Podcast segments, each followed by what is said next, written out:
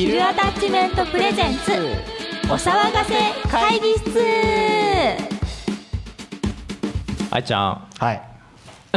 なんか今日声低いね。いやそうっすか。こんなもんっすよいつも。そんなんだったっけ？はい。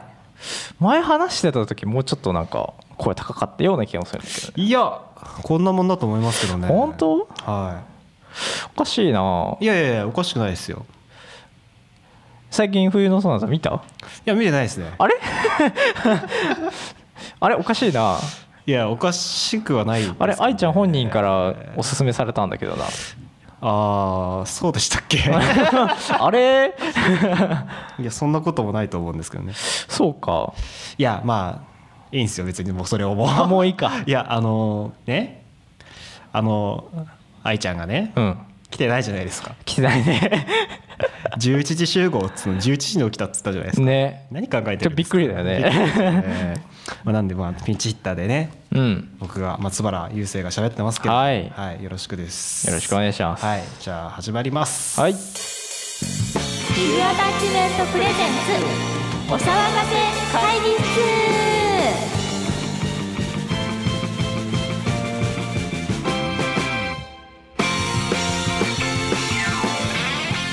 はい改めましてこんにちは松原雄生です、はい岡添圭一です。この番組は日常の小さな疑問をエンタメに変えちゃう会議をコンセプトにお送りします。パーソナリティは音楽制作チームヒルアタッチメントのメンバーミュージシャン小野田愛。今はね、えー松原雄生君ですけどね、はいと、えー私テレビマン兼作曲家の岡添圭一です。2人それぞれの職業視点から独自のエンタメの話をしちゃいます。はいということではい。2回目ですよ。2回目そうですね。収録自体は2回目ですはいね、2回目でございます、はいはい。まあどうですか？なんかうーんと前回との心持ちの違いみたいな心持ちの違い。なんだろうね。最初はね初めて収録っていう感じだったから、はい。そうどうなるんだろうと思ってたけど割とねずっと喋ってたなっていう。そうですね。ずっとね。うんそうそうそう。なんかでもやっぱり2回目だって準備もテキパキでしうたね、んよかったよかった。パパパッとパパねパッとね。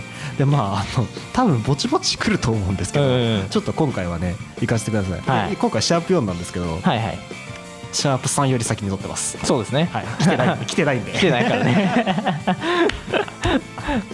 じゃあまあそんな感じで。はい。はい。それではよろしければぜひ最後まで私松村雄生と岡添圭一にお付き合いください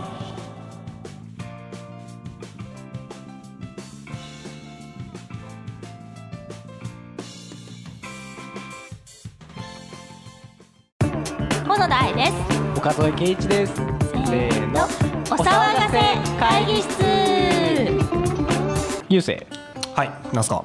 えーこの番組ね、えーお騒がせ会議室ということでね、はい。えー毎回議題を決めてそれについてお話しして最後に決議を出すという流れになっています。さそうなんですね。愛ちゃんのまでね。バカにしてる。それでは今回の議題はこちらねえっと台本上はねこれね空白になってる。そうなんです。実はね。空白で。あのねっていうのもえっと過去まあえっと3回分ですかね、はいはい。3回分やってみてえっと一応こっち作ってる側からしてちょっと思ったのが一応最初のコンセプトとして、うん。えっともっとクリエイター目線の話をしたいっていうふうに、はいはい。えっと、僕は思ったんです。聞きたいってう。んいう、でも、えっと、そのテーマを決めてやるとどうしてもちょっとそこの部分が出しづらいのかなってちょっと思ったんなるほどね。ですよね。うん。なので何かこう番組における大きい目標みたいなのを作って、うん。えっと、そこを、まあ、目指すというか番組全体を通して、うん。ってやってった方がうん。そのクリエイター目線的なところはもっと垣間見えるんじゃないか。2人のパーソナル部分ははい。もっと出るんじゃないかってちょっと思ったんですよ。で、まあ、どうしようかと考えた時うに、ん。なんかこう自分たちをはい。どういうふうにエンタメ化していくかみたいなうんところっていうのをもっと突き詰めてもいいんじゃないかなっていうのは思ったんですよ、ね。なるほど。例えば岡添さんだったらテレビマンじゃないですか。まあそうだね。ね。ざっくり言うとね。ざっくり言うとね、うん超ざっくり僕ラジオの仕事をしてラジオなので、はいはいえっと愛ちゃんはバンドマンじゃないですか、で例えばもっとそのそれぞれの仕事の話をもっとしっかりしていくとかでそのそこでしか語れないもの、うん。でそのそれぞれの、えっとまあ、いわばエンタメの裏側の仕事、まあ、表もいますけど、はいはい。でどういうこの美味しいシナジーが生まれるかみたいなところはちょっとありな気がしていて、うん。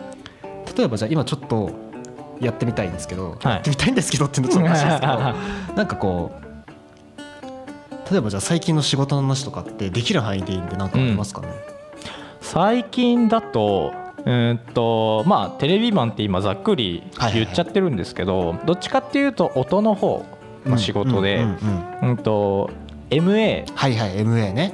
マルチオーディオっていう。うんとまあ、番組を放送するにあたって、えー、と放送基準レベルに、うん。えー曲とか、えー SE サウンドエフェクトとかね、あとはその喋り手の声とかをバランスよくミックスしてでそこからあの、まあ、バウンスして、うん。えー、とテープの方に戻すみたいな、はいはいはいはいそうそうそう、まあ、簡単に言うとねそんな感じの仕事をしててテレビの裏の音の仕事ってことですそうだね。うん。でもそれだけじゃなくてそうだ、ね、番組以外だとうんと CM、はいはいはい、うん、の、えー、と曲を、えーアレンジしまして。それはえっとどちらかというと作曲家としての仕事って感じですかうね、んと会社の中で、はいはいえーとまあ、自分が曲を作れることを知ってるから、はいはいはい。上司が。だからそれをまああのなんていうのかな、まあ、自分の得意な部分を生かして、で仕事にさせてもらってる部分、なるほど。うん、があるんだよね。はいはいでそれで、えー、ともう放送とか YouTube でも出てるからうん全然言っちゃってもいいんですけどはい「塗り替えや本舗」っていう、はいはい、うん、のの CM が、えー、ともう流れてるので YouTube でもぜひね聞いていただきたいなっていうのは思いますね。見れるんですか？見れる見れる。知らなかった見よう。見れるんですよ。もうテレビで流れてるのも一回だけ見てー。そうそうそう。流れてるかなと思って YouTube も調べたら出てくるし仕事してますね。仕事してるよ。バリバリ仕事してるよ。バリッバリにしてますね。そうなんだよ。だからそういう作曲の面でも仕事をしてで実際にうん。なんかまあテレビ越しだけど、うん、テレビって影響力すごいじゃん。うんいまだにね強いですね。だからそういうのでねもうなんだろうもうな前話してたそのステージ上で、はいはい。えーとまあ、自分が作った曲が演奏されて、はいはい。それをお客さんと、まあ、自分も含めて一緒に共有してるっていうのを考えると、はい。テレビだと不特定多数じゃん。そうですね。なんかあすごいなって思うねなんかその目の前にいる人じゃないん。人に対して届いてるってことそうだね。ねそれはそうですね。僕も一緒ですね、うん。そうラジオの仕事とかだとあのまあ基本生なんですけど、うん。僕の場合はうん。生の AD をやってるんですけど、うん。いわゆるその昼の生ワイドって呼ばれるね、はいはい。長尺の番組なんですけど、うんそこであでもねテレビとの大きな違いって考えると、うん。リアルタイムで、えっと、お客さんからのフィードバックが来るんですよ、はいはいはいはい。メールですね、うんが来るのでそれはちょっと大きな違いかなとは思うんですけど、でもまあやってること自体はそう変わんないんで、うんそうだね。ね、不特定多数に届くってところで言うと、まあ、その今例えば自分たちがやってる音楽っていうところで言うとちょっと表裏一体ですよね。うんそうだね。例えばまあそれステージングの話になっちゃいますけど、はいはい。ステージで立つ場合のまあ立ち振る舞いとはちょっと違ってきますもんね。なるほど。なんか最近例えばちょっとこういうことがあったとか、うん。なんかありますか？達成感とかでもいいですか？達成感？あ達成感はね結構いあのいろんな部分であるんだけど、うんとまあ、MA っていう仕事もしてる傍ら、はい。その現場に出て音声さんみたいなのもはいはいね。うんたまにやらせてもらってて、はい。映画とか、はい。うん。そのまあ、地方の映画のロケとか出て、はいはいはいでもうクランクアップしてえー編集もしてみたいなはいはい感じのものを、えーとまあ、映像と合わせて自分が撮った音を聞くじゃん。はいはいはいでなんか嬉しかったのが撮り音がすごくいいって言われて、うん。でほぼほぼ初心者だったの。まあその音声さんそう音声さん。だって学校で習ってたことなんてさ作曲メインだしすねレコーディングの勉強もほとんどスタジオのうん。そういう曲を作っててそれをなんかねレコーディングしてみたいな感じだったから、うん、やっぱりちょっとね仕様が違うというかうん。がそこが結構嬉しかった部分かな。ーな半年行ったのそのロケ。えー、長いですね。長いよね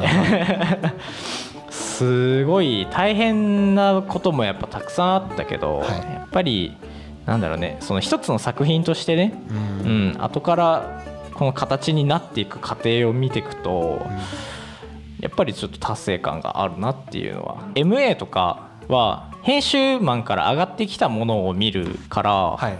完成させるところに立ち会える部分があすごくあなるほど。役得じゃないけど、ううん。んやっぱりできたものを見せるっていうのはまあ最終的にあれだけど、はい。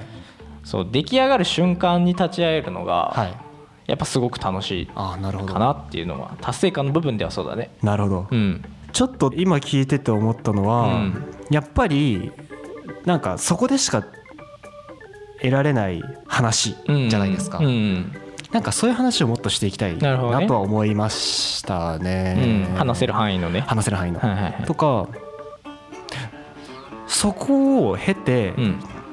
じゃあ岡添さん自身がどういう変化というか人間的な変化というか、うん。例えば経験値としてで言うと、えっと、今だとそれ達成感って話をするじゃないですか、なんかクリエイティブな方面にもっとこう傾けられるエッセンスがうん。なんか転がってる気はするんですよね、うん。自分たちのそのなんかそれを掘り起こす話はちょっと一回してみたいですね、うん。今までの経験込みで全部はいはい。全ての。うん。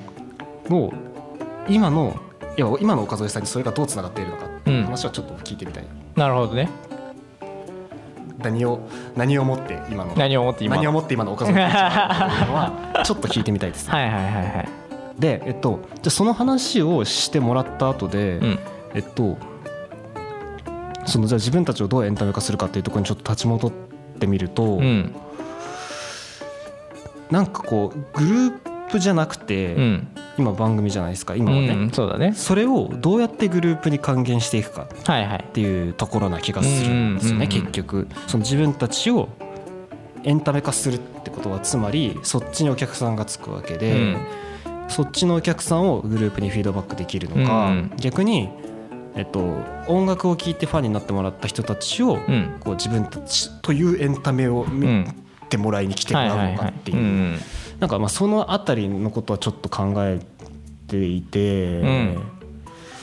なんかそのための目標をうん。立てたいというはいはい。とこですね。っていうのが今日の今日議題かな。決議にしたいそこ。決議ねあ結局どういう目標を立てるのがうん。いいのかっていう、さっきうんねちょっと打ち合わせで話してたのはもう大まかに売れるっていうのはどうだっていう話をしてましたけど、ちょっともうちょっと具体例が欲しいのはあるんですよね。なんかちょっとそのあたりはちょっと作りたいですね、なんかそれを目標にやっていくっていうとかなり絞られちゃうので、うん。どちらかというと普通に話していて例えば今みたいな話もしていて、うん。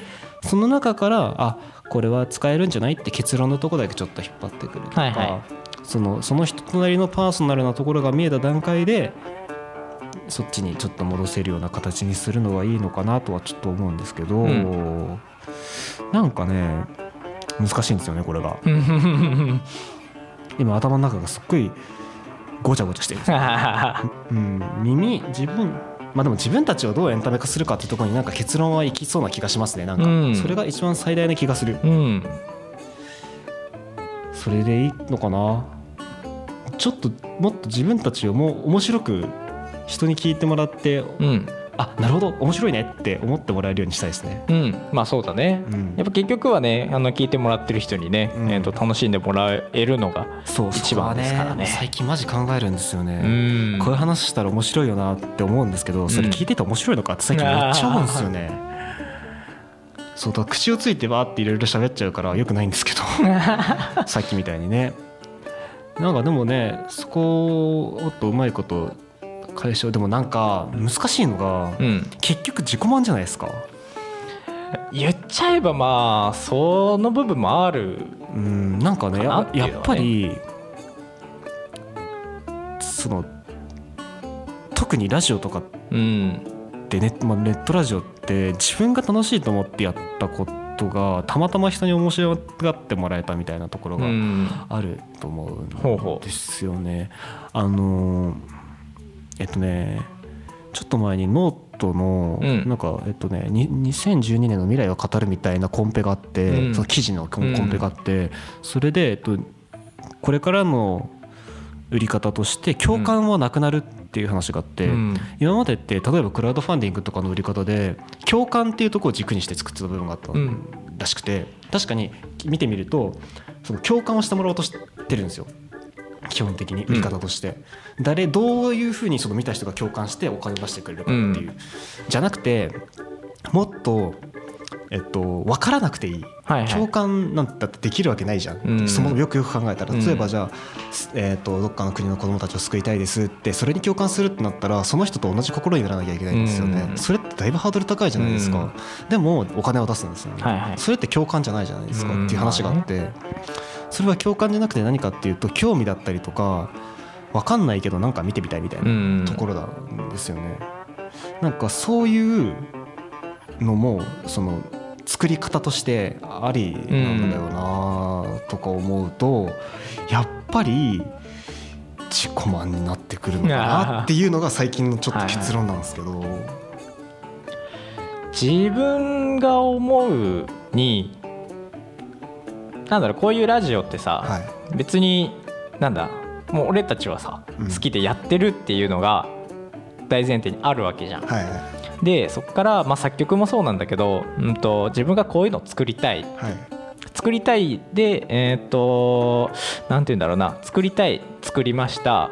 で自分だけが聞いて満足するっていうのも別に楽しみ方の一つでもあるうん。と思うんだよね、うん。だけどその聞いてもらったりとか、うん、してえーっと承認欲求じゃないけど、はいはいあ自分こういうの作ってなんかあいい曲だねとかうん。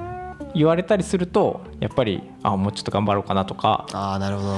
うん。でなんだろう。やっぱりこういうさエンタメってさはい。形には残らないというか生活必需品とかではないじゃん。そうそうそうそうそれはね本当にもうなんかエンタメって基本的にえっと不必要な必要物なんですよね、うん、そうそうそうそう。だからなんて言うんだろうね。そのうーん今までいろんな人から教わったりとかやっぱりこういう自分が曲作っててやっぱりしょっちゅう思うのが、はい。何のために曲作ってんのかなとか。うん。うん。その部分ってなんて言うんだろう。自分が認めてもらいたいとか、はい。うん、売れたいとか、はい。全然そういう目的は人それぞれでいいと思うんだけどあただやっぱりなんて言うんだろうね。やっぱり楽しんでもらうっていうーまあそこですようねん。そこだと思うんですそうよねそう。そう楽しんでもらうにはどうすればいいのかなとかうん。を考えるとまあねそうですよね。どっちかっていうとさうーんと例えば服をうん。まあね裁縫して縫ってでえっと人に、まあ、着てもらうじゃはいはい。んでなんかまあ見た目すごい今のおしゃれポイントですよみたいな感じで作ってで着てもらうっていう人もいればあとはなんだろうねお豆腐屋さんとかで豆腐作って、で食べてもらったりとかやっぱりそういうのはさ食欲を満たしてくれるじゃん。はいはいはでもエンタメってうーんとそういう食欲とかじゃなくていうん。感情の部分にすごく訴えかけるものだと思うからそうですね。うん、そこがやっぱり一番うんと他のものとは決定的に違うところかなっていうのはねね。思うね。なるほど。そうそうそういやなんかちょっとむずいっすねこのこれは。結構真面目な話をしてますね今回いいですね。まあまあこの辺にしときましょうか。そうだね。これはねまとまらないかもしれないいやねもうまとまってないんですよこれ編集大変だぞこれ。我ながら編集が大変そうな気がする。自分で振っといてね。自分で太いて。まあいいですよいいですよ、うん。全然いいです。でもそれはねこのグループでもあのその番組もそうだしグループとしても、ね、これから活動していく中で永遠の課題になっていくと思うから、うん。どうやったら楽しんでもらえるかなとかっていうのを考えつつうん。やっていければなっていうのは思います。そうしましょう。はい、はい。じゃあこの辺で。はい。ありがとうございました。ありがとうございました。今回の決議は自分たちをどうエンタメ化するかでした。2020年の4月が終わりに差し掛かっています多くの人たちに訪れるはずだった新しい日常が未だに戻ってきていません。終わりが見えないこの状況ですが今自分たちができることをして元気な姿で会いましょう。聞いてください。始まりのステップ。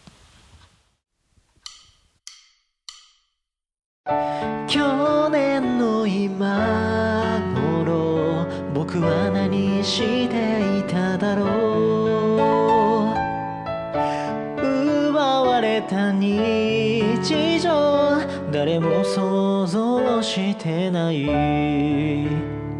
閉ざされた僕らの道見えない未来。諦めたりしない遠回りでもいいやれることは一つ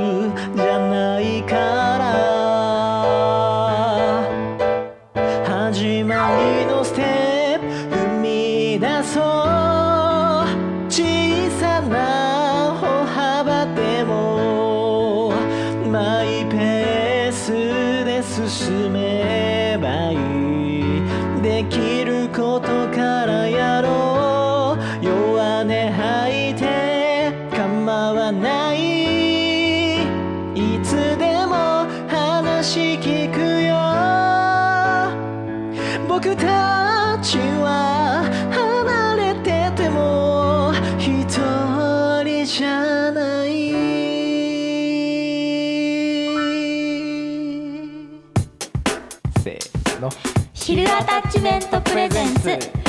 オリジナル間違えたお騒がせか。うん。いくよ。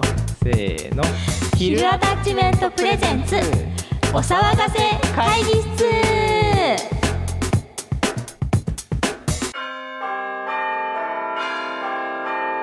解剖。お騒がせ研究室。あ所長。おはようございますおおはようゆうせいくん。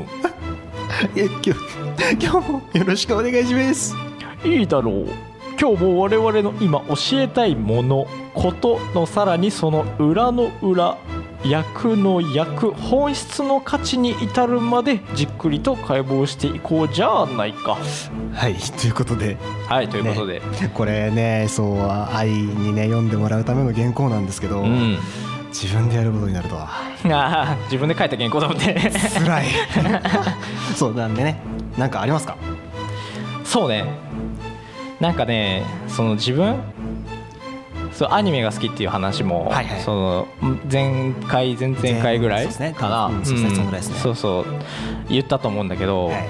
めちゃめちゃねもう語りたいものがあって。お何ですか？バンドリって知ってますか？知ったバンドリずっと言ってますね。ずっと言ってる。もうねここ もうね。この僕ここ34年23年ずっとその話聞いてる気がしますよね、ずっと言ってるね。でもね今がすっごい熱がすごい。高まってますか？高まってる。常に。そうなの。でもともとそのバンドリのえっ、とあの曲を作ってるのがエレメンツガーデンっていううんうんうん。音楽制作チームみたいなのがありまして、はいはいはい僕の憧れの存在がいるんですよ。はい。水木奈々さんとかの曲をあの手掛けてる方、はい。あのエレメンツガーデンの代表のはい。上松さんという方がもう大先生なんですよ。僕にとってはもう大尊敬する大先生でもうあの自伝とかも全部買ってあ2そ週2んなにですか？週3週も読んで。好きですね。それぐらい好きで、はい。でエレメンツガーデンのそのまあ上松さんがえっ、とね作る曲うん。もちろん好きだしでもエレメンツガーデンのブランドがうん。もう大好きなんですよ。なるほどブランド価値はでかいですよねそう。そうそうそう本でその中で、まあ、バンドリとかうんうん、他にもあの戦記全勝戦記絶唱シンフォギアとかっていいうはいはいはいアニメの作品がありまして。で今ねめちゃめちゃもういろんな人に教えたくて語りたいのがバンドリなんですよ。なるほど。もうこのバンドリはねすごいですよ、はいはいはいうん、ガールズパーティーっていう、はい。そのまあ、ゲームのアプリがあってリズムゲームなんですけど、はい。そうそれがねもうすごいみんなやってるぐらい。もうなんて言うんだろうね。もう曲もいいしオリジナル曲ももちろんいいんだけど、はい。カバー楽曲とか。そうカバーのイメージがなんとなくありそうましたね。そうそうそうアニソンはもちろんだし、ボカロとあと j p o p とか、うんうん、カバーしてたりして。う、んん。でそうそれがねもう本当にね神曲だらけなんですよ、なるほど。うん、で何がいいかってはい。曲もいいんですけど、はいそのね。バンドリの中に出てくる、まあ、バンドがありまして。ああはいはいはいはいはいはいはい、うん、まあ簡単に言うと、まあ、ポッピンパーティーとか、はい、ポッピンパーティー。ロゼリア。あ聞いたことある。そうロゼリア。あとはアフターグロー。パステルパレット。はい。あとは RAISE A SUILEN、はい。先に言っちゃった。ハローハッピーワールドが先に言わなきゃいけなかったんだけど。俺 あのね RAISE A SUILENめちゃめちゃ推してるんですよ。あなるほど。うん、だからちょっと先に出ちゃった。あそういうことですね。で新しくねモルフォニカっていうはいはいはい。バンドも出たんですよ。へえもうねやばいですもあやばいですか？うもうバンドリー今超熱いです。超熱いですか？うん。もうやばいんですよもうやばいしか言ってない語彙力なくすぐらい。何が熱いんですか？でそそこなん聞きたいの？その何が熱いんですか？ねそうそう何が熱いかっていうとまあアニメのその作品の中の話で言うとそれぞれのバンドストーリーを見れるわけですよ。結成までの話とかあとは結成してからどういう目標でやってるかとか、それぞれのバンドでストーリーがあるんですよ。はいはい。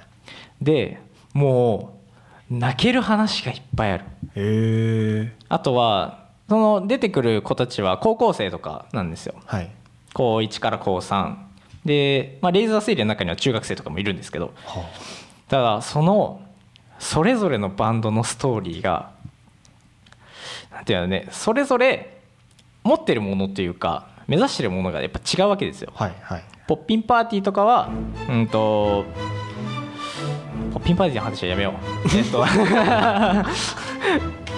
ちょっと今のカット今のカット。なぜ？お騒がせ。会議室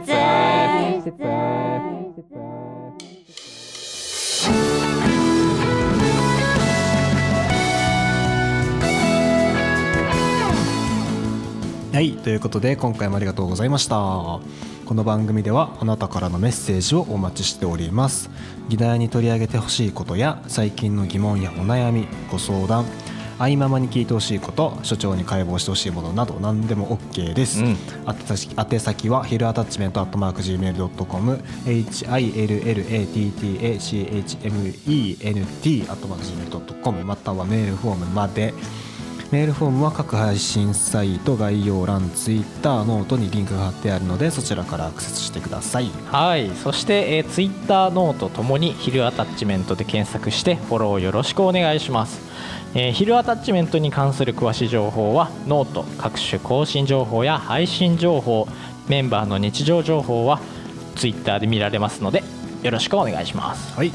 なんかちょっとやばいですね。やばいねなんかまとまんなかったね今回ね全然。こ来ない。来ない。いや愛ちゃん来ない。来ない。えっと互いに一方的に語るそうだね。こやばいねこれ。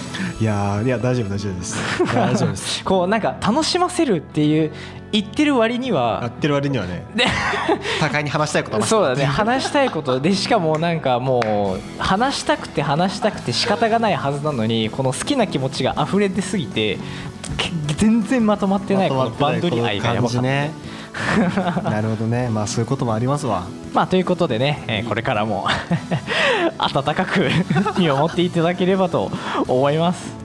こまでのお相手は小野田愛に代わり松原雄生と岡添圭一でした。歩いている時暇な時喧嘩した時眠い時。エンタメはあなたのそばにいます。それではまた次回お会いしましょう。ありがとうございました。ありがとうございました。バイバイ